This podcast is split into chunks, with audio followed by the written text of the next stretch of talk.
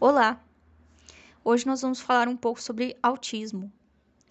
Então, mulheres autistas, eu vou falar sobre a questão das mulheres, ok? Porque é o meu, é o, é o, o meu local onde eu me sinto confortável para falar, porque eu sou mulher e sou autista. Então, é onde eu me sinto confortável para falar.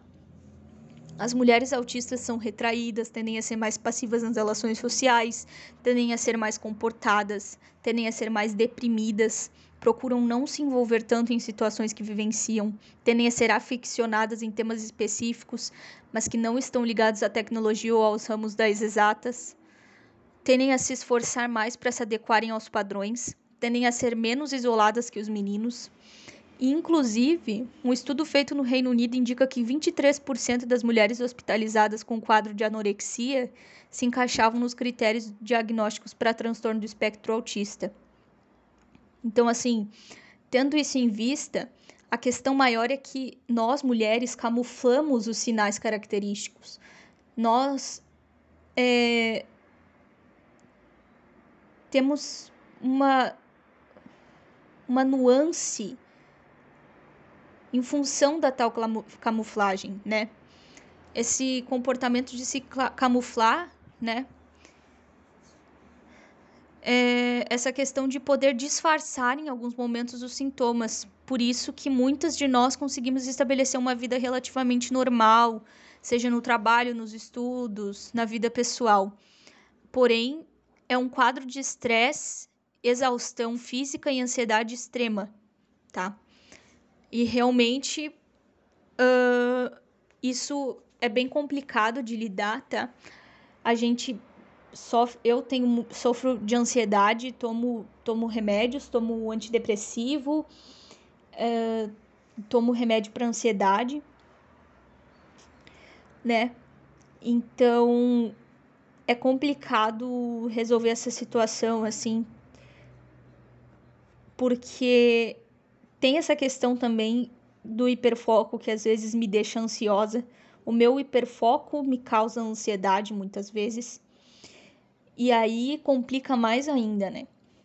Porque agora o meu hiperfoco está sendo a faculdade.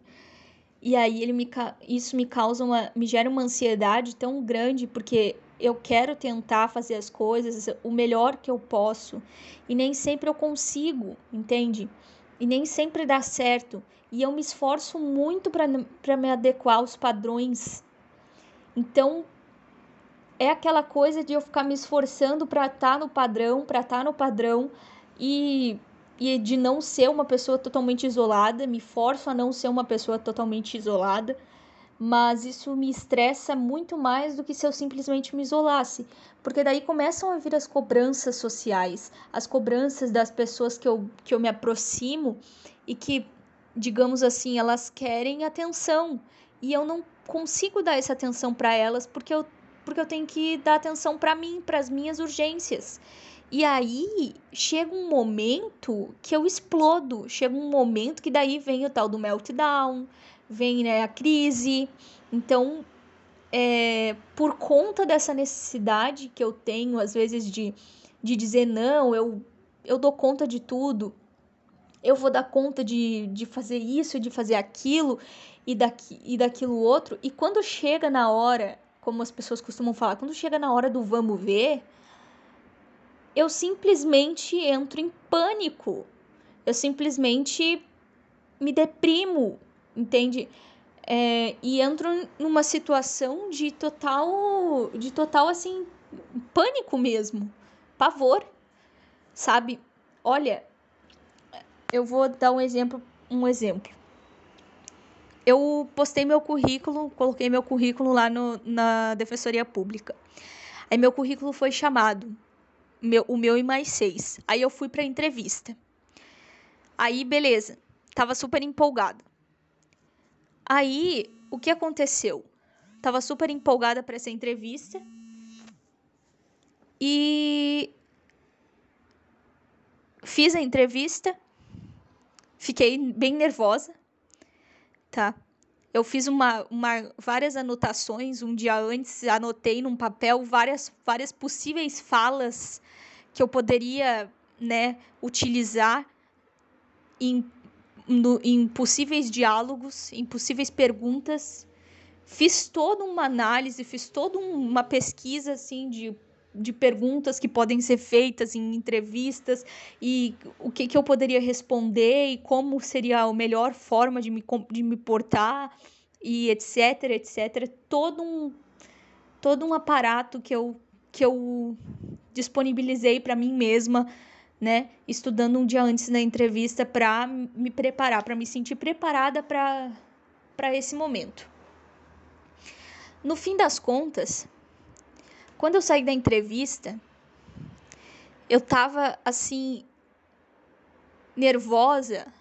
Ao invés de estar tá me sentindo aliviada, eu tava nervosa pensando: se eu passar nessa entrevista, eu vou ter que aprender a andar de ônibus em Porto Alegre. Eu vou ter que aprender a andar de ônibus e ir até lá, ir até o meu trabalho. Será que eu vou conseguir? Andar no centro de Porto Alegre, andar por ali, andar, pegar um ônibus e andar por ali. E começou isso a me dar um nervosismo, um nervosismo, um nervosismo, e esse ficou ali, fiquei ali focada naquilo, sabe? Naquela, naquele pavor. Tive até que tomar um Rivotril.